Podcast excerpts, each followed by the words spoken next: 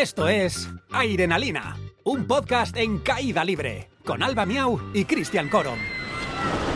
Muy buenas a todos y a todas. Qué ganas teníamos de decir hola, bienvenidos. Esto es Airenalina. Alba, ¿cómo estás? Ay, Dios, estoy muy bien, eh, muy emocionada. O sea, llevo como meses mordiendo la lengua intentando no hacer una historia diciendo soy otra española más con un podcast. Madre mía, es que, es que, mira que hemos hablado de esto ya tiempo y venga, ¿y qué hacemos? ¿Lo hacemos, no lo hacemos? Pero es que al final es que no nos quedaba otra que lanzarnos y que Sí, conocer a toda esta gente que está ahora mismo escuchándonos al otro lado. Ya sé que esto queda muy radiofónico, pero es que es imposible para mí no modular la voz como si fuera presentador de noticias. Voy a intentar relajarme. Relax, Cristian, relax. Te, te queremos así, Cristian, de verdad. Bueno, ya, ya, ya veremos. Antes de empezar, eh, yo creo que nos toca un poco presentarnos quiénes somos cada uno de nosotros y yo creo que puedes ir tú primero. Alba, miau, bienvenida. ¿Quién eres? Buah. ¿Quién soy? Bueno, pues es que soy una persona que hace muchas cosas y luego no hace nada. Pero si estamos hablando de parques de atracciones, eh, creo que en general soy una persona que llora y que disfruta muchísimo. Creo que podría dejarlo ahí. ¿Esa, esa es la descripción? Ok, ok, me, me interesa. Me, me interesa. Perfecto. Sí. Eh, pues Alba, eh, aparte de, de- sí, de llorar en parques, como dice ella, eh, yo creo que es una persona que le apasionan los parques y que los vive como poca gente, que los vive de verdad, de corazón, cuando entra a un parque, sabe cómo, no sé, darle la vuelta a esas cositas que a lo mejor gente como yo, que hemos estado en muchos parques o que hemos trabajado en parques, a veces miramos otro tipo de cosas y sin embargo tú, Alba, sabes ver eh, la belleza de las cosas y lo que los parques aportan. Y yo creo que por eso eh, vamos a ser aquí el tándem perfecto, la gente ya, ya opinará, leeremos solo los comentarios buenos, ¿verdad? Sí, obvio. no, que sepas que me emociona mucho que me digas eso tú, de verdad, ¿eh? Me No, ya, ¿te, está- te estás emocionando ya? O- o- Pero tú no entiendes que yo me acabo de presentar como... Yo soy una persona muy emocional, entonces todo me viene bien. ¿sabes? Eso me gusta, es- mí es muy fácil. Eso me gusta, eso me gusta. Vale, Y pues es entonces... que- Ah, dime, dime. No, iba a decir que por otro lado te- tenemos a ti, Cristian, Cristian Corom, que es que yo te sigo desde hace muchos años. Ah, Eso no lo sabía, eso no lo sabía. Sí, sí sabía que soy Cristian Corom, no sabía que me seguías hace muchos años. Eh, pero sí, para quien, para quien no me conozca, pues sí, mi nombre es Cristian Corom, soy un apasionado de los parques temáticos, del mundo del entretenimiento, de las experiencias inmersivas. Aparte, esa es mi industria, llevo muchos años ya trabajando en parques temáticos, en experiencias, en el mundo de- del turismo, del entretenimiento. He trabajado en muchos parques, tanto de Europa como de Estados Unidos. Y precisamente eso es algo también que se nos ha olvidado mencionar, y es que estamos en dos continentes diferentes, y es que yo vivo en Los Ángeles desde hace ya más de seis años. Y Alba, ¿dónde estás tú? Yo estoy en Madrid, en el, en el sitio más normal del mundo. Bueno, sitio más normal. A ver, Madrid es Madrid, Madrid es mucho Madrid, es agua potable, por favor. es abrir el grifo. Sí, sí, sí. No, no, y a ver, a mí me gusta muchísimo Madrid, viví, viví unos años en Madrid, pero bueno, que, que la gente sepa, que el mundo ahí fuera sepa que estamos en continentes diferentes. Eh, de hecho, ahora mismo nosotros no nos estamos viendo las caras, hemos querido No. hacerlo también solo por audio para que sea esto como una conversación de teléfono, casi como si como las estáis escuchando vosotros y vosotras en casa. Em, en casa o donde estéis, que yo escucho los podcasts cuando estoy conduciendo a Disneyland 45 minutos cada fin de semana, también te lo digo. ¿Ves? Es que me caes fatal. O sea, tenemos aquí una persona que cada vez que pisa un parque de atracciones llora y otra que todos los días dice, "Mm, yo me voy a coger el coche que me voy a Disney. Bueno, te puedo decir que en cuanto acabemos de grabar esto, me voy a directo a, Disneyland, por supuesto. Y eh, a, a estas horas, en teoría, ya no habrá tráfico, así que serán 50 minutos de ida, 45 de vuelta, pero merece Lo la pena. Merece la pena. Pero bueno, esa es otra cosita también que queremos comentar, y es que hay fans de todos los parques. Hay fans de parques españoles, de parques europeos, de parques Disney, parques Universal. Sabemos que hay otros podcasts ahí fuera, tanto en español como en inglés, pues que a lo mejor Mm. se centran más en unos parques o en otros, o que cada episodio son de un parque diferente. Nosotros queremos que aquí todo el mundo tenga cabida en todos los episodios, que si hay un fan, alguien que le gusta un parque, alguien que quiere aprender más de un parque, va a ser posible yo creo que en todos los episodios, porque nuestros temas van a involucrar a casi todos los parques, eh, o al menos los más conocidos, en cada episodio, sí o no, esa es la idea, ¿no? Sí, eh, bueno, al final pensad que es lo que comentabas antes, que tú estás en Estados Unidos y yo estoy en España. Al final los parques que visitamos uno y otro, eh, los que son pues nuestro parque de referencia y todas esas cosas, al final son muy diferentes y muy enriquecedoras para que cada uno traigamos un punto de vista y hablemos no solo como de un parque mega concreto. Exacto, o sea, la idea es eh, que por un lado disfrutemos de los parques, que, que, nos, eh, pues que sepamos transmitir también nosotros lo que nos transmiten los parques cuando los visitamos, pero que también los veamos desde el lado desde un lado más profesional, desde un lado más de familiar, desde un lado más de, de turista que los visita por primera vez. Claro. Eh, desde un lado más eventual, cuando hay determinados eventos o gente que visita parques, incluso por trabajo. se pueden ver los parques temáticos y las experiencias inmersivas se pueden disfrutar de muchas formas diferentes y aquí queremos que todo el mundo tenga cabida. Será una conversación entre dos o más. Ya veremos. Ya veremos. sí, sí. No, al final yo creo que está guay. Bueno, cuando, tú a mí me propusiste hacer esto, a mí me daba muchísimo miedo, porque dije, yo no sé qué es lo que puedo aportar.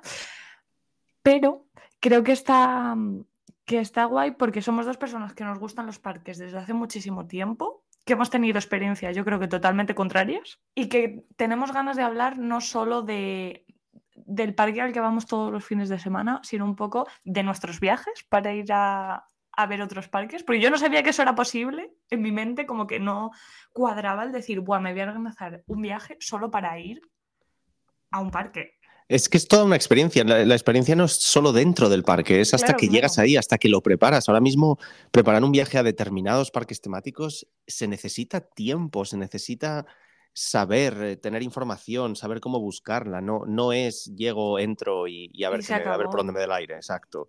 Eh, y esto, de hecho, lo hablaremos en otro episodio más adelante, pero bueno, tú y yo, realmente la primera vez que nos conocimos fue en un parque, ya hablaremos de esto eh, en otro podcast, pero por eso, por eso nació un poco la idea de, de crear Airenalina eh, y vamos a abrir aquí la, cortina, vamos, a, vamos a, airear todo. Y es que, tú al principio te daba lo que decías ahora, te daba un poquito de miedo porque decías, pero es que yo no soy experta en parques, pero es que yo no sé si voy a estar a la altura. Y yo te convencí de que sí, porque lo que, lo que buscamos es eso, es, es, es un tándem de que uno complemente al otro. Hay cosas que, mm. como yo veo los parques, eh, a veces de un lado eh, pues no sé, más profesional o más, eh, me fijo un poco más en determinados detalles o me gusta ver cómo se hacen las operativas, cómo van las eficiencias en las colas, eh, la tecnología, las aplicaciones móviles, todo este tipo de cosas. A veces se te olvida un poco casi disfrutar de lo que el público, entre comillas, normal disfruta. Yo, de hecho, cuando voy, a, por ejemplo, a Disney y, y están los fuegos artificiales, parte del espectáculo, yo no estoy mirando a los fuegos artificiales, yo estoy realmente mirando, a la gente. Eh, o sea, tampoco en ese plan, o sea, no estoy mirando a los ojos a un extraño que está a mi izquierda, pero lo que me gusta es ver cómo reacciona la gente cuando de repente pasa algo inesperado. Em, a mí eso, no sé, me, me, gusta ver esas, esas reacciones. Entonces también cuando he producido espectáculos en parques o tal, pues lo que me gusta es buscar esos momentos clave. Pero tú, eres, tú estás al otro lado del, hilo. Tú eres la persona que lo disfruta y que, y que además lo disfruta a lo grande. Y por eso creo que este es el tándem perfecto. Es que a mí me pasó una vez, bueno, la primera vez que yo fui a Disney, no sé si te lo he contado, yo estaba trabajando en una agencia y nos llevaron con la gente de prensa de Disney. Ir a Disney era una de las ilusiones de mi vida. Según yo entré, empecé a llorar, rodeada por gente que trabajaba en el parque, la gente de prensa, mis jefes y yo estuve llorando 20 minutos de reloj que tuvieron que darme una tirita para, para calmarme. ¿Una tirita? una tirita. Me ah, tirita, digo, una tirita, digo, debe haber tiritas ahora con... pues casi. Ok. Lo disfruté muchísimo, pero también creo que ha sido una de mis experiencias más vergonzosas, que mi jefe se me quedó mirando en plan de, ¿qué te pasa? Bueno, pues, pues que miren, que miren y que disfruten. Otro punto que queríamos aclarar ¿qué es esto de Airenalina? ¿Qué es este nombre que, que nos hemos sacado un poco de la manga? Airenalina, ¿qué significa Airenalina? Pues nos dimos cuenta que cuando te montas en una montaña rusa, por ejemplo, y, el vagón sube y baja, esta sensación que te da en el estómago, de que el estómago sube y baja, que puede ser en una montaña rusa, puede ser en una carretera, en inglés se llama airtime, pero realmente no hay una traducción propia al español. Em, se puede traducir como caída libre, se puede traducir como esa, esa sensación en el estómago, pero no, y tampoco se puede. La gente en general dice, uy, me ha dado como así en la tripa. Exacto, es como que la gente describe la sensación porque no hay un concepto, no hay un nombre para esa sensación. Y algo tan importante para nosotros que nos mueve a tantos lugares del mundo, que nos junta, que nos apasiona, ¿cómo es posible que eso no tenga un nombre? Así que os presentamos el nuevo concepto de airenalina. Esperemos que empecéis a usarlo, que vayáis con vuestros amigos, con vuestras familias a los parques y que digáis, esta atracción me ha dado adrenalina. Y además, os podemos decir que ya tenemos redes sociales, que este podcast ya tiene sus redes sociales. Alba, ¿cómo nos pueden encontrar?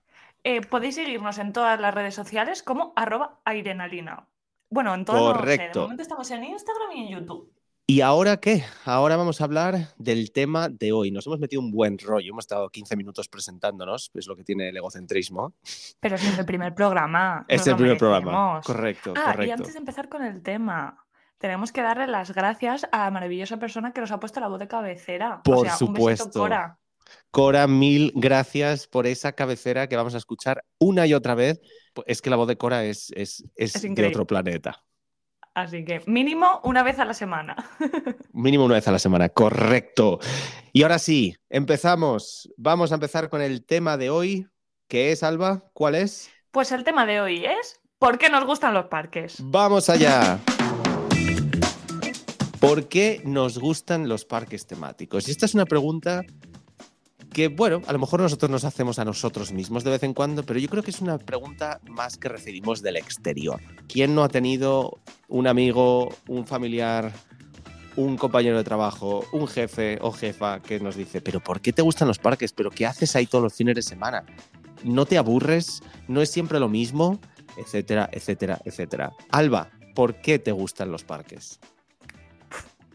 Pues lo primero que se me viene a la cabeza es que en mi familia siempre ha habido cultura de parques.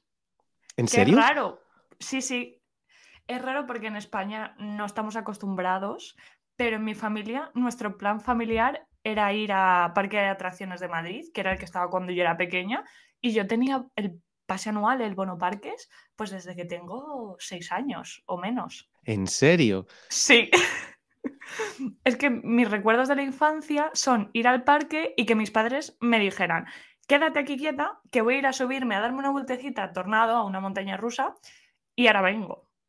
Claro, es que es verdad, estoy pensando yo ahora que tu infancia eh, hace menos tiempo de tu infancia que de la mía. Vamos a dejarlo ahí.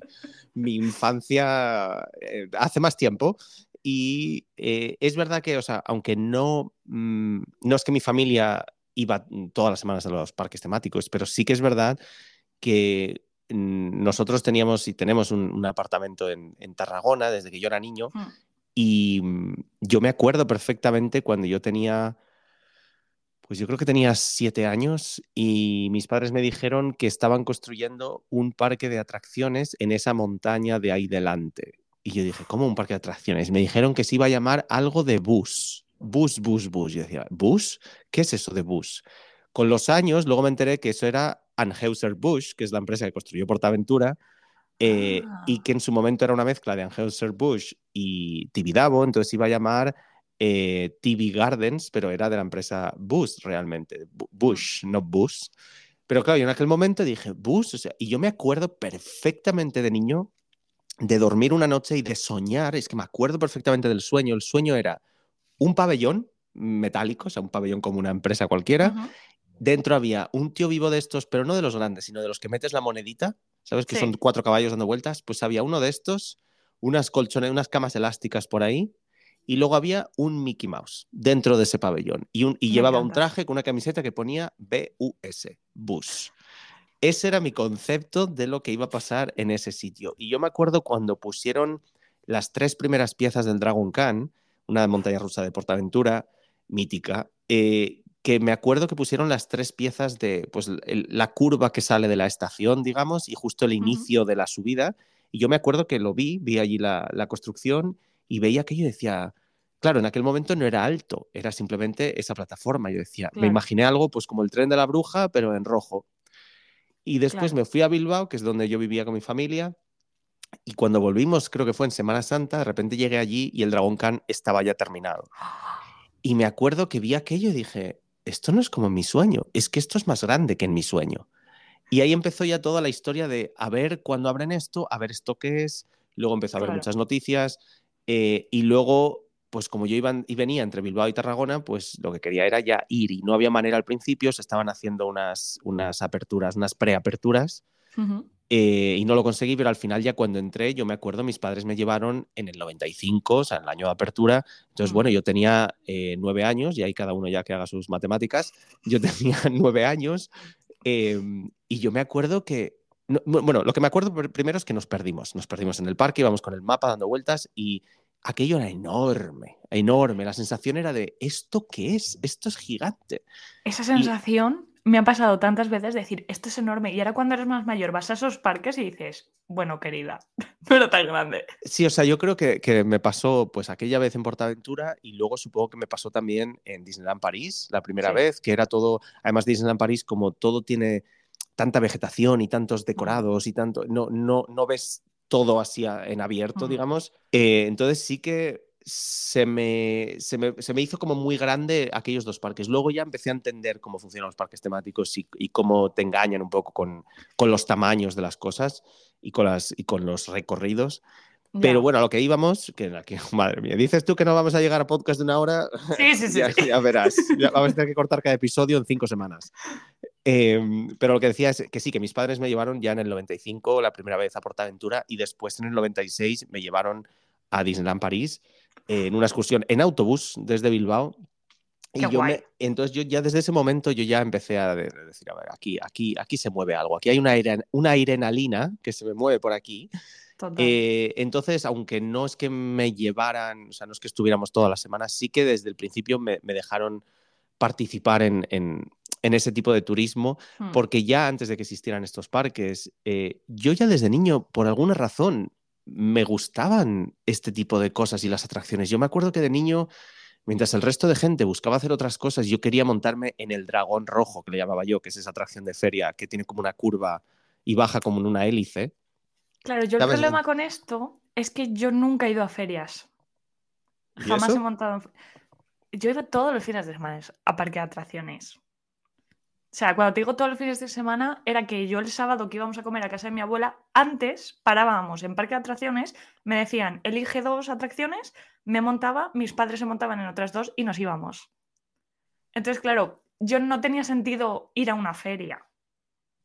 Oh, pues yo, sin embargo, es que, claro, hasta, hasta el 95 realmente, que es cuando descubrimos Portaventura, el resto habían sido realmente, pues yo creo que todo ferias, eh, sobre todo, por ejemplo, en Bilbao, en, verano, que ponen lo que se llama la Semana Grande y allí ponen una feria muy grande, lo que llamamos en, el País Vasco las barracas. Cuando íbamos a las barracas, em, claro, pues lo que encontrabas allí era pues lo de siempre, la, olla, los toros, la nube, mm. em, el castillo del terror este, que no hay quien, quien, se asuste ahí realmente. Em, bueno, pero, pero yo ¿tú no me has visto a mí huyendo de las animaciones de calle de los parques. Bueno, es que de eso también habrá que hablar, habrá que, habrá que hablar también de eso. Pero no me digas que te asustan las, las casas del terror de las ferias, que es un carrito de dos personas que sube un piso para arriba, un piso para abajo. a ver, como niño entiendo que sí. No, no, no, no, es que no estás entendiendo. ¿En serio? Yo cuando está oscuro estoy out. O sea, ¿tú has visto la animación de Parque Warner que sale la niña del exorcista en una cama? Correcto.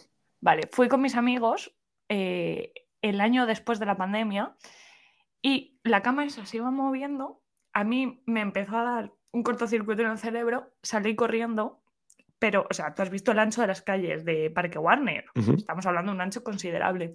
Bueno, yo estaba a la otra punta de donde estaba la cama y fui corriendo desde más o menos Cine Tour, no sé si sabes dónde está. Sí. Hasta la atracción de acero de Superman.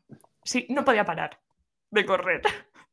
Madre mía. Cinetour, que ahora mismo es una atracción que la tengo un poquito de cariño, porque Cinetour tiene decorados de California. O sea, cuando tú te montas en ese cochecito, tiene un trozo de una secuoya, eh, tiene el cartel de, creo que es de Malibú o de Santa Mónica y tal. Entonces, claro, ahí es donde estoy yo todos los días. Y a veces, de verdad, que estoy igual en el muelle de Santa Mónica y pienso, ahí mira, como la cosa esta que tienen en la Warner. y, y, las veces que, que, he ido a la Warner, mm, a Parque Warner, me meto muchas veces en esa atracción. Es que a mí me gustan mucho las atracciones de recorrido, aunque sean de niños, me gusta que una cosa me lleve y me, lleve tranquilamente. O sea, no, sé, me gusta mucho. A mí me parecen muy necesarias. sí. Dentro de un parque temático me parecen muy necesarias. Lo que pasa es que hay algunas a las que habría que meterle un poquito más de chicha. Yo a Parque Warner le tengo mucho cariño porque lo que tú, tú decías que te pasó con Paraventura, a mí me pasó con Parque Warner. Yo estaba acostumbrada a ir a siempre a parque de atracciones y la única novedad que yo tuve fue cuando quitaron Siete Picos, que era una atracción mítica de parque de atracciones para poner abismo, pero de repente yo cuando era pequeña, pues eso, se iba a construir un parque de Warner y mis padres estaban súper atentos, eh, se viene. Entonces, toda esa sensación que tú dices de ver cómo se construye, mm, montarte en una nueva montaña rusa grande que es nueva, que te va a dar nuevas sensaciones, que no conoces el recorrido. A mí todo eso me pasó con Parque Warner. ¿Me estás diciendo que cuando estaban construyendo Abismo todavía eras una niña? Es que yo soy del 96.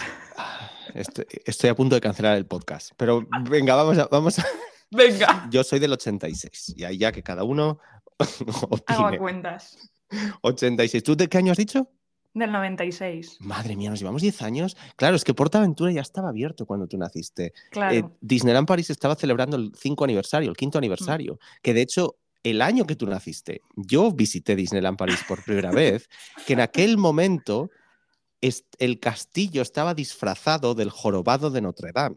Todo el castillo, porque se estaba celebrando el quinto aniversario y todas mm. las torres tenían unos sombreritos como de, de bufones de arriba abajo. O sea, el castillo no se veía. Estaba detrás de una especie de maqueta de bufones que yo llegué allí y dije, mm, va a haber que volver. va a haber que volver. Pero tengo recuerdos muy bonitos de, aquel primer viaje a Disneyland París. Eh, además fue con mis padres y fui con mi abuela también. Y me acuerdo nada más entrar al parque, la ambientación de Main Street y nada más entrar había uno de los, de los osos, de los Country Bears que estaban allí firmando autógrafos en mitad de la plaza y mi abuela se acercó para mirarlo y de repente el oso se le acercó a ellas, empezaron a mirar, se agarraron y empezaron a bailar juntos un vals en mitad de oh. Main Street. Yo ese recuerdo no se me olvidará en la vida, jamás. Y de hecho cuando 20 o bueno, 30 años después trabajaba en Walt Disney World y una de las veces tuve que trabajar por un evento con los osos del Country Bears, yo me acuerdo que al oso lo miraba y le dije que sepas que tú eres una de las memorias que tengo en mi retina desde que era niño y te tengo mucho cariño.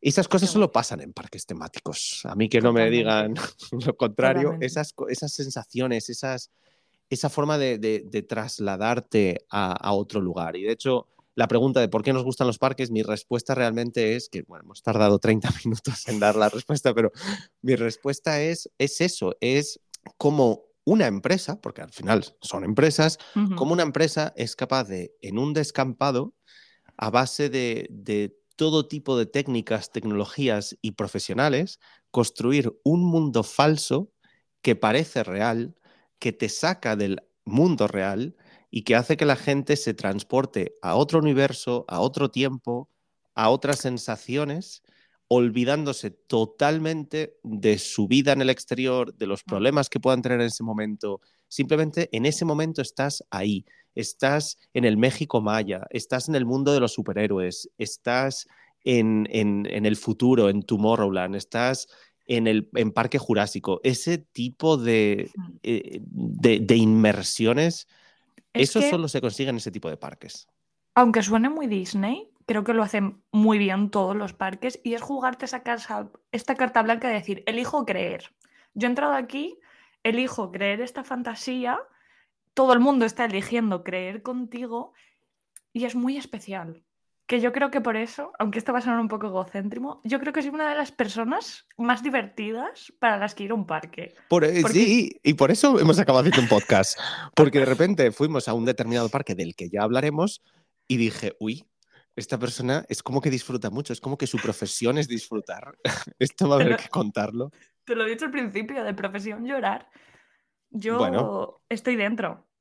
Estoy dentro de cualquier parque al que me lleves, estoy dentro. Y luego soy de las que me monto en todo, me gusta todo, grito con todo, es maravilloso.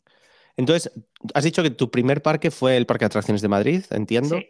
Sí, o sea, como, como parque. ¿Consideramos parque de atracciones un parque de atracciones o un parque temático? Claro, yo esto fue algo que me costó entender, ¿eh? De pequeña. Que parque de atracciones era un parque de atracciones y no un parque temático. Bueno, no sé si has estado recientemente, ahora sí empieza a ser un poco temático, sobre todo porque la zona infantil ahora es la zona de Nickelodeon y sí lo tienen bastante tematizado, tienen a Bob Esponja, Patricio, la patrulla canina. Es que eso es algo que, que ha ido evolucionando, o sea, quiero decir, los parques de atracciones como tal, y ahora mismo estamos hablando de parque de atracciones de Madrid, pero bueno, hay parque de atracciones de Zaragoza, hay el Ligueldo, había el parque de mm. atracciones de Bilbao, hay muchos otros parques pequeñitos así de atracciones en España. Esos parques también han ido evolucionando a medida que de mm. repente los parques temáticos llegaron a España por primera vez, como fue, eh, que en este caso fue Portaventura, eh, es como que también los parques de atracciones han ido tematizando un poquito, porque hmm. incluso aquí en parques americanos tengo cerca de casa, también es otro parque que voy a menudo, Six Flags Magic Mountain, que es el, parque con más montañas rusas del planeta.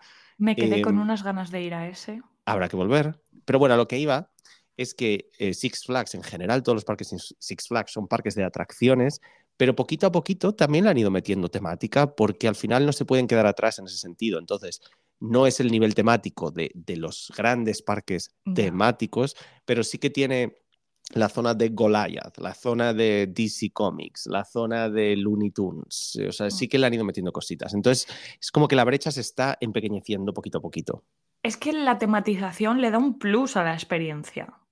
O sea, no le, voy a, no le hago asco, son parques de atracciones, pero cuando es un parque temático, yo estoy el triple emocionada, porque al final aparte de las atracciones, de esa adrenalina, tienes los decorados, los personajes, los espectáculos. Y es verdad que en esas cosas en un parque temático a veces coge, un, digo, en un parque de atracciones a veces coge un poco.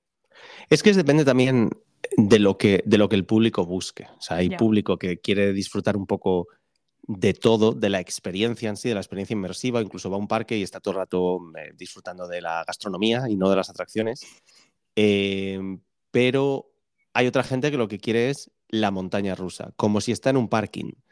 Hay de todo, ¿sabes? el juego este, el No Limits, que es la montaña rusa a mitad de un jardín? Pues hay gente que, bueno, pues con eso ya se da por satisfecha. Yo busco un poco algo un poco más híbrido, pero, pero también es verdad que a medida que los parques de atracciones han ido añadiendo tematización, los parques temáticos han multiplicado su tematización. O sea, porque eh, hablando, por ejemplo, de, parques Disney, de la temática original de Disneyland, que en mitad de Fantasyland, pues sí, había un castillo, pero también había sombrillas, sillas de metal, sillas de plástico. Eh, eso ha ido evolucionando a una inversión total al nivel de Star Wars Galaxy's Edge o de Pandora, en el que ya es, ya no es ni siquiera puedes, ni aunque lo busques, no encuentras que es un decorado. O sea, es, es pura inmersión. Eh, Parques Universal son otro ejemplo clarísimo, tanto en Hollywood como en Orlando. empezaron ¿eh? siendo. Sí, o sea, quiero decir. Yo ahí tengo cosas que decir. Y las diremos, y las diremos. Pero a lo que me refiero es em, que, por ejemplo, los, el concepto de parque temático de Universal Studios Hollywood o de Universal Studios Florida es, simplemente son, es un parking con los edificios de los estudios, con los lots. Eh, y eso, eh, digamos, antiguamente los decorados estaban en su interior, en el interior de esos edificios, porque mm. la atracción en sí era temática, al igual que era como entrar en un decorado de cine.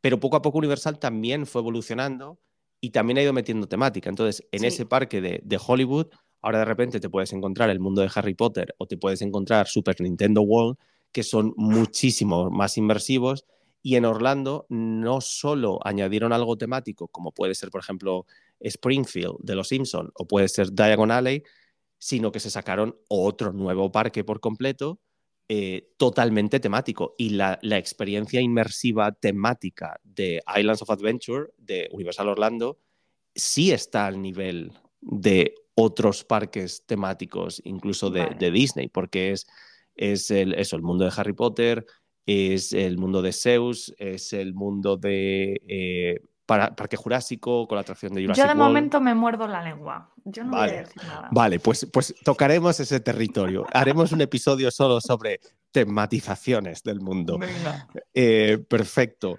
Eh, ¿cuál, ¿Cuál dirías que es ahora mismo tu home park? Y para que no, yo creo que aquí todo el mundo, o casi todo el mundo sabe lo que es un home park, pero básicamente es, es el término inglés que se usa para cuál es el parque al que vas más a menudo. Si puedes ir un fin de semana a un parque, eh, el parque de tu barrio, entre comillas, ¿cuál es ahora mismo? Mm, A ver, ahora mismo sigue siendo parque de atracciones, pero yo me imagino que es Disneyland París.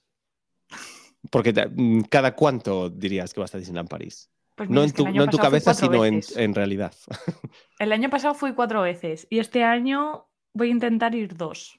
¿Y tú cuál dirías que tu home park? Porque tú tienes muchos cerca de casa.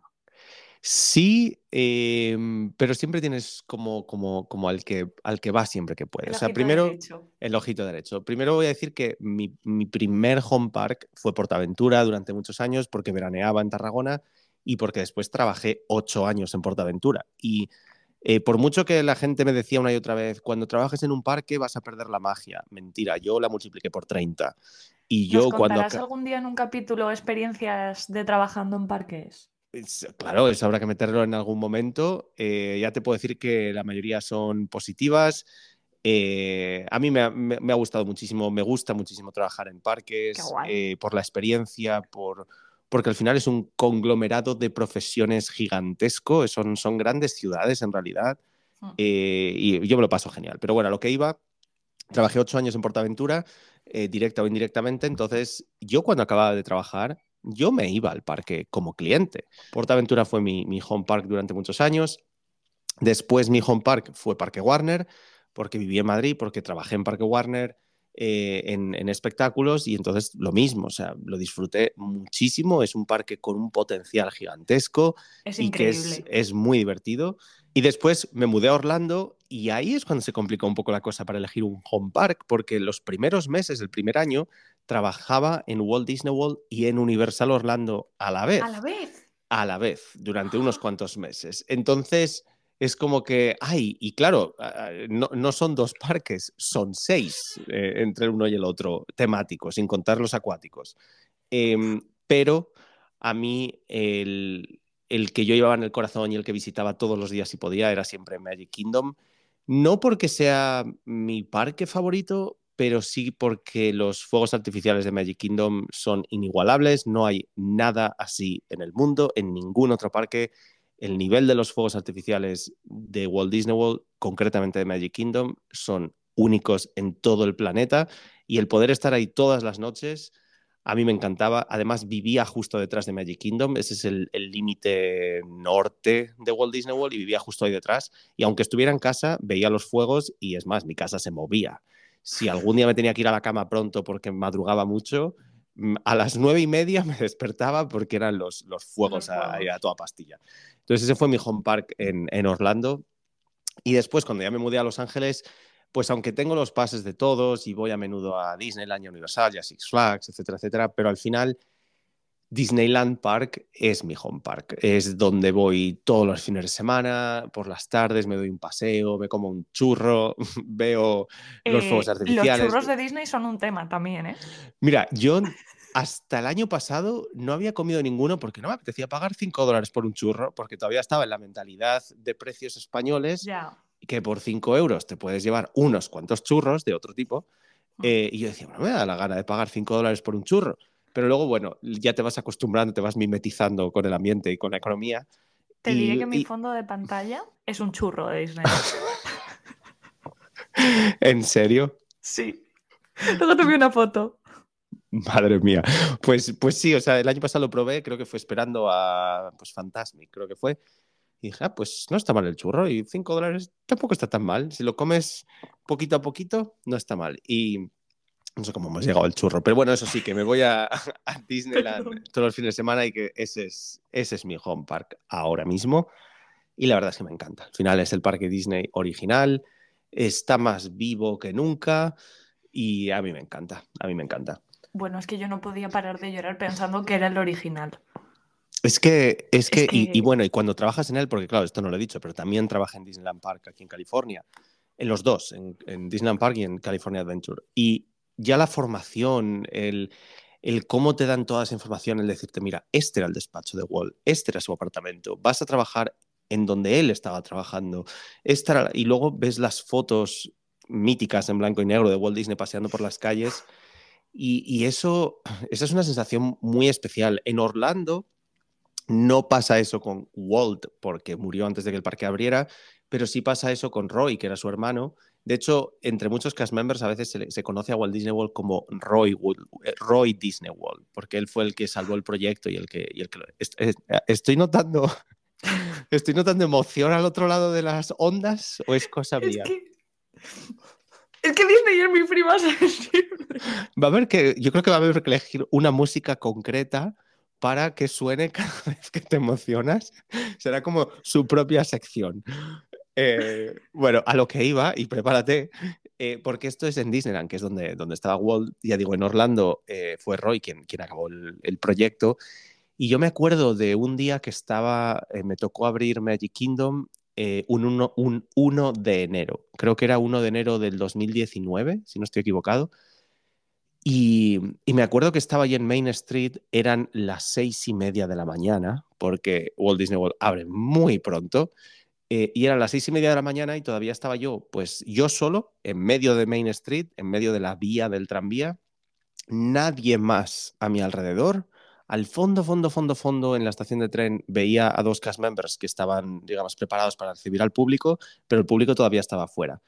Y yo me acuerdo de estar allí, en mitad de Main Street, un 1 de enero, eh, a las seis y media de la mañana, madrugón eh, después de Nochevieja, que bueno, la noche vieja de Walt Disney World es otra historia de la que ya hablaremos otro día, pero yo me acuerdo de estar ahí en Main Street y cuando de repente dicen, siempre ponen una voz como de, apertura, y cuando de repente veo a los tres primeros guests que entran en el parque, era un matrimonio con un niño de unos nueve años, y llegaron, eh, entre comillas, despacio, porque no se permite correr, pero rapidito, porque al final era la primera familia entrando en Magic Kingdom en Año Nuevo. Al final, evidentemente que tenían ganas. Pero cuando estaban llegando a mi altura, el niño se paró, me miró y me dijo, Happy New Year, sir. Feliz Año Nuevo. Y yo le miré, le dije, Happy New Year. Have a magical day. Que tengas un mágico día. Ya está, ahí quedó toda nuestra interacción. Pero ese momento, en ese lugar, ese día, esa mañana de 1 de enero, eso es algo mágico, eso es algo indescriptible. Y para mí el poder formar parte de esa magia, el poder trabajar en un parque, al final es como estar en el otro lado del espejo mágico, es como poder ver el espejo por ambos lados y me apasionan ambos lados y esa, esa sensación para mí es indescriptible. Creo que eres una persona que los parques transmiten mucha magia y sabe manejarla muy bien, ¿sabes? Hay algunos ya no solo Casmen refiriéndome a Disney, sino hay a veces que hay trabajadores de los parques que tampoco están tan metidos, que a mí me parece que es un gran fallo. Hijo, me estaba imaginando todo eso y yo ya estaba en mi fantasía de 1 de enero. Es que, es que ya, te iré contando más historias, pero yo esto es algo que siempre he querido transmitir en, a todos los equipos, en todos los parques. En unos es pues, más fácil que en otros por, determinadas situaciones. Sí, por la cultura del parque por la cultura del parque, la cultura del país, eh, pues el, presupuesto que se tenga, etcétera, etcétera. Mm. Pero es algo que todo lo que te rodea está construido para que tú hagas el truco de magia. O sea, todo lo que está a tu alrededor son los elementos. Es la baraja de cartas, es el pañuelo, es la pelotita. Está todo ahí. Eh, tú eres el que tienes que hacer el truco final. Y, la gente va a disfrutarlo como, nunca, porque para mucha gente es la primera vez en el parque, o han venido después de 10 años, o es un momento especial o triste para la familia, pero que lo están disfrutando juntos. Esa sensación tanto como de, empleado, como de visitante, como de primera vez que se llega a un parque, es realmente indescriptible. Eh, yo he hablado mucho de esto en redes sociales, por cierto, no hemos dado nuestras redes sociales. Si alguien quiere seguirme, puede seguirme en Christian Corom. En Instagram podéis ver muchas fotos mías eh, antiguas como de, cast member y demás, o también vídeos en, en, YouTube. Yo me acuerdo cuando fui a Disneyland París con Mel, con Focusins, por ejemplo, que la puse un pañuelo en los ojos antes de entrar al parque y no se lo quité hasta que estábamos en mitad de Main Street, que, la gente miraba diciendo, ¿esto, ¿esto qué es exactamente? Pero ese, ese primer momento o, eso, cuando, o cuando tú llegaste a, a Disneyland Park, por ejemplo, ese momento de me derrito eso, eso, eso, eso es increíble. Y eso no pasa solo con los castillos Disney, eso pasa con el castillo de Hogwarts, eso pasa con ver el lago de Mediterránea, Zambala y el Dragon Khan de fondo por primera vez, o el huracán Cóndor, pero, pero eso pasa en, en, en muchos parques, ese momento icono nada más llegar, mm. eso es indescriptible. Yo ahora, ese mood estoy con Parque Asterix, que pretendemos que sea uno de los próximos parques que visitemos, y yo ya estoy en ese mood de ver fotos y decir, guau, es que voy a estar aquí pronto. Por cierto, ¿cuáles, ¿cuáles son tus redes sociales? Me podéis eh, encontrar en todos los sitios como arroba alba miau.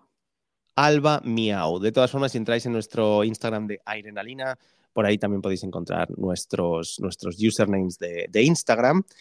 Y, y, podréis ver muchos vídeos míos llorando en diferentes parques, la verdad. Darle a like a todos, por favor. Queremos que Alba llore más. Ese puede ser un hashtag, Alba llora más. Eh, que a la vez también puede ser un apellido, ¿no? Llora más. Es como. Bueno. Em, pero bueno, antes estabas comentando eh, que tu familia es la que un poco te involucró por primera vez en los parques temáticos. Y ahora estábamos hablando de redes sociales y es que queremos que la gente participe. Ya os iremos diciendo eh, cómo podéis participar en el podcast. Si queréis enviarnos preguntas, por favor, utilizar los, mensajes directos de, las diferentes redes sociales. Eh, pronto también podréis enviarnos audios. Y, y aquí es donde voy a conectar los dos puntos, tenemos ya algún que otro audio para este primer episodio. Y el primer audio que tenemos aquí de bienvenida, una persona que nos va a decir por qué nos gustan los parques temáticos. ¿Quién es esa persona, Alba? Es que cuando sabí, cuando supe el tema, dije, arroba mamá, mándame un audio. Arroba mamá, o sea, ¿es tu madre la que nos ha enviado un audio? Sí, he conseguido engañarla porque ella le da mucha vergüenza estas cosas, pero he conseguido engañarla y que nos diga por qué ella decidió llevarme durante siete años de mi vida a parques de atracciones. Por favor, madre de Alba, adelante.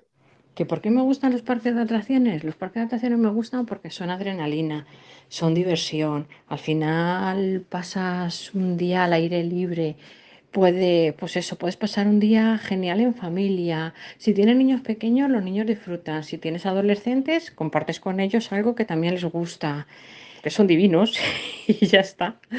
Porque te ofrecen mucha diversión y, en fin, pues eso, que son una pasada. Bueno, por favor, o sea, como primer audio de Airenalina me parece perfecto, porque es que además es un poco la mezcla de lo que estábamos hablando antes, que puede haber muchas perspectivas diferentes de, de, cómo se disfruta un parque y tu madre claramente está diciendo que, lo que esas memorias que se han creado en los parques, en su caso, han sido contigo, con familiares, con pues cuando los niños son pequeños, cuando los niños son más mayores, es crear esos recuerdos en familia. Entonces ahí tenemos el, mm. concepto de visitar un parque en familia. Pero te toca opinar a ti de tu madre también, de ese mensaje, por favor. No de tu madre, del mensaje de tu madre. No, también había pensado en ella porque quiero reivindicar un poco que ir a parques temáticos y a parques de atracciones no es cosa de niños. Que da igual la edad que tengas para ir a un parque y emocionarte, ir a disfrutar y que sea tu plan de fin de semana o tu plan vacacional. Mira, cuando, cuando yo todavía no trabajaba en Portaventuras, cuando tenía todavía 15 años o 14 años, ya iba yo a menudo a, Portaventura por las tardes y me acuerdo que cuando encontraba grupos de jubilados por el parque así en, en excursión, me acercaba a ellos y les ofrecía ayuda porque muchos no sabían exactamente dónde ir o pensaban que todo eran atracciones de adrenalina, etcétera. Y yo me acuerdo que les ofrecía mi ayuda y me acuerdo una vez que convencía a todo un grupo de jubilados para que se montara conmigo en el antiguo Sea Odyssey, en un simulador. Y entramos dentro, eran como 60, pues les, les convencí a todos para montarse. Y me acuerdo que antes de entrar incluso les dije, leer este cartel es muy importante, aquí dice que si tenéis esto o lo otro o lo otro no os podéis montar y tal. Bueno, pues al final se acabaron montando y no se me olvidará jamás. Eh, una señora llorando de alegría de, que, de la sensación que le estaba dando, pero había otra que empieza, el, el, esto era un submarino y, había, y lo, esa atracción tenía un delfín que se llamaba Sammy y se abre la pantalla, sale Sammy el delfín y me acuerdo que está la señora con los brazos en alto como si fuera el Dragon Khan y dice, ¡ay Antonia, qué cocodrilo más mono! Yo me acuerdo que se me olvidará la vida. No, no, tenía ni idea de que era un delfín, pero a mí me gustó que, que lo, estaba, lo estaba viviendo la señora. Lo estaba viviendo.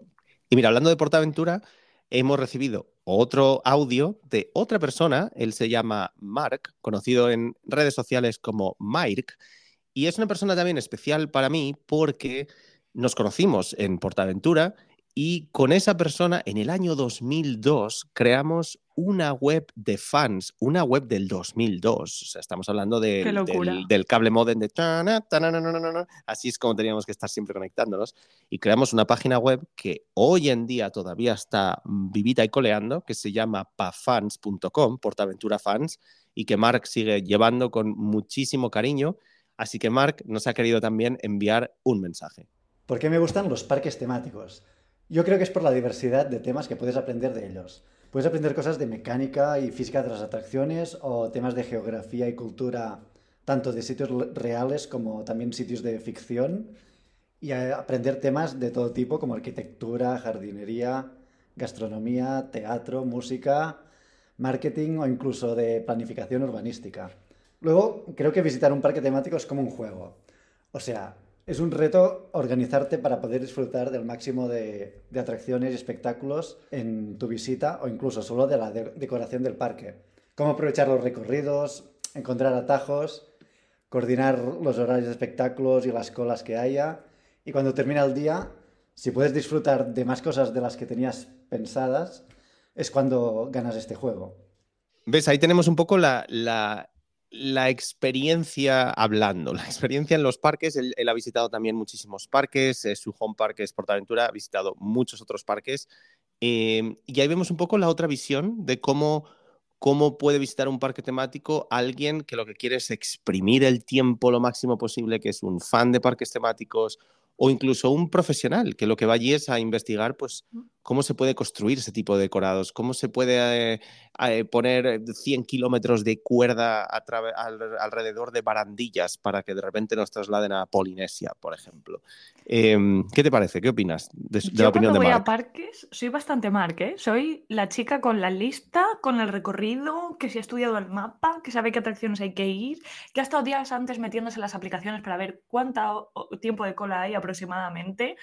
Y todo, hacer todo eso me parece parte de la experiencia de ir al parque y me parece súper divertido. Claro que sí. Es que es, es que es, es que es lo que hay que hacer. Es que, por favor, que nadie vaya a un parque solo a ver por dónde nos da el aire hoy. Hay que prepararse un poquito. Y para eso hay muchas webs ahí fuera, muchos eh, creadores de contenido que os van a dar todos Entre los ellos, detalles tus redes podáis. sociales. O sea, en tu canal de YouTube se puede encontrar muchísima información. Bueno, pero no voy a hacer aquí autobombo, una Sí. detrás de otra. Pero bueno, si alguien quiere seguirnos, ya sabéis, eh, Airenalina en Instagram o airenalina.com y ahí ya nos vais investigando. ¿Hay algún otro audio por ahí, Alba? Sí, tengo otro. Aquí tengo otro audio de un queridísimo amigo mío, Jacob, que ha sido la persona a la que más reels de pon- point of view de atracciones le he enviado en los últimos tres años. Hola Alba, pues a ver, te cuento. A mí los parques de atracciones me gustan por la experiencia, ¿vale? O sea, es como ese día eh, tú estás en la fantasía del parque y da igual lo que haya pasado fuera o tu vida y tus problemas que tengas fuera, porque ese día tú estás focus en voy a exprimir al máximo eh, la experiencia que toque. Por ejemplo, no es lo mismo un parque Disney que va a, llorar cuando ves a Goofy, no lo digo por una amiga, la amiga soy yo, que cuando vas a un por aventura que lo que quieres es mm, adrenalina máxima de voy a montar en la montaña rusa más alta o que me tiren de la caída libre 58 veces. Lo guay del parque de atracciones y lo que más me gusta a mí es que ese día tú estás focus en voy a disfrutar, voy a divertirme y da igual el problema que tenga fuera, que pff, será el problema de tuyo del futuro y si estás dos días del parque, de tuyo del futuro lejanísimo, vaya. Eso es. Un besito. Pues a mí lo que ha dicho Jacob me pasa mucho, que es que es entrar en un parque y desconectar. O sea, me da igual que me llame, qué email de trabajo me envíen. Es mi día, estoy en un parque, estoy apagada o fuera de cobertura. Totalmente, o sea, yo es que literalmente muchas veces cuando voy a Disneyland entro al parque y directamente pongo el modo avión en el teléfono y, que, funciona muy bien esa desconexión, la verdad. No es una desconexión barata, pero funciona, funciona. Tenemos un audio más, tengo un audio más eh, de Luis Barrio Nuevo. Luis eh, es alguien, bueno, en Instagram eh, su, usuario es sector no fumador, que es algo que siempre me hizo mucha gracia. Luis me ha seguido a mí en YouTube desde hace muchísimos años, casi desde el principio, y siempre ha estado ahí apoyando. Y hace poco hice yo un viaje a Nueva York y mm, coincidió que esa persona, que Luis, también estaba en Nueva York. Y él me escribió, pues pensando, este no va a contestar, etcétera, etcétera. Pues bueno, le di una sorpresa y mientras él estaba visitando la tienda de Harry Potter de Nueva York, en Manhattan, aparecí. Y pasamos más de cinco horas juntos, estuvimos en el puente de Brooklyn, etcétera, etcétera, y pudimos hablar de todos los parques. Además, él acaba de estar visitando parques. Así que he querido pedir también a esta persona, que es una de las personas que más me ha apoyado en mis redes sociales y en YouTube desde el principio, que nos envíe el audio de por qué a él le gustan los parques temáticos. Hola gente, ¿cómo les va? Mi nombre es Luis, soy de Buenos Aires, Argentina. Me encanta viajar mucho y donde voy visito un parque. Y de todos los parques, lo que sea Disney me encanta. Está pensado hasta el último detalle para que las pasen bien. No dejen de ir una vez en su vida a un parque Disney. Bueno, ahí tenemos una opinión de un, de un, fan Disney, pero que también está en muchos otros parques. Pero es lo que hablábamos de inmersión, pues al final en cuanto a inversión, Disney es uno de los mejores, no el único, pero uno de los mejores. Mm. Em, así que le agradezco a Luis que nos haya enviado este audio. Y bueno, yo creo que nos ha quedado un episodio 1 o episodio piloto muy interesante. Yo creo que sí. Eh, hemos hablado mucho, pero no tanto como teníamos miedo, que igual íbamos a estar aquí 10 horas. Eh, igual nos hemos pasado un poco del tiempo, pero también lo que queremos decir es que eh, estamos intentando crear unos podcasts que los episodios se puedan escuchar aunque pase el tiempo. Eh, a mí me gusta pues que cuando pongo un episodio de un podcast, a no ser que esté buscando noticias, pero me gusta que, bueno, que entre un episodio y que me da igual que lo hayan grabado hace tres años o lo hayan grabado ahora, porque al final las emociones, los sentimientos siguen siendo los mismos. A lo mejor han cambiado el nombre de los espectáculos o hay una atracción que ya no está. Eh, pero la idea es que podéis escuchar estos, estos episodios una y otra vez en el futuro.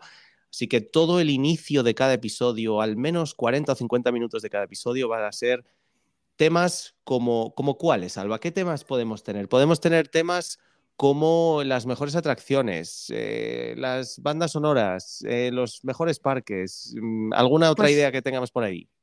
Sí, como hemos hablado durante el podcast, los mejores fuegos artificiales, tematización.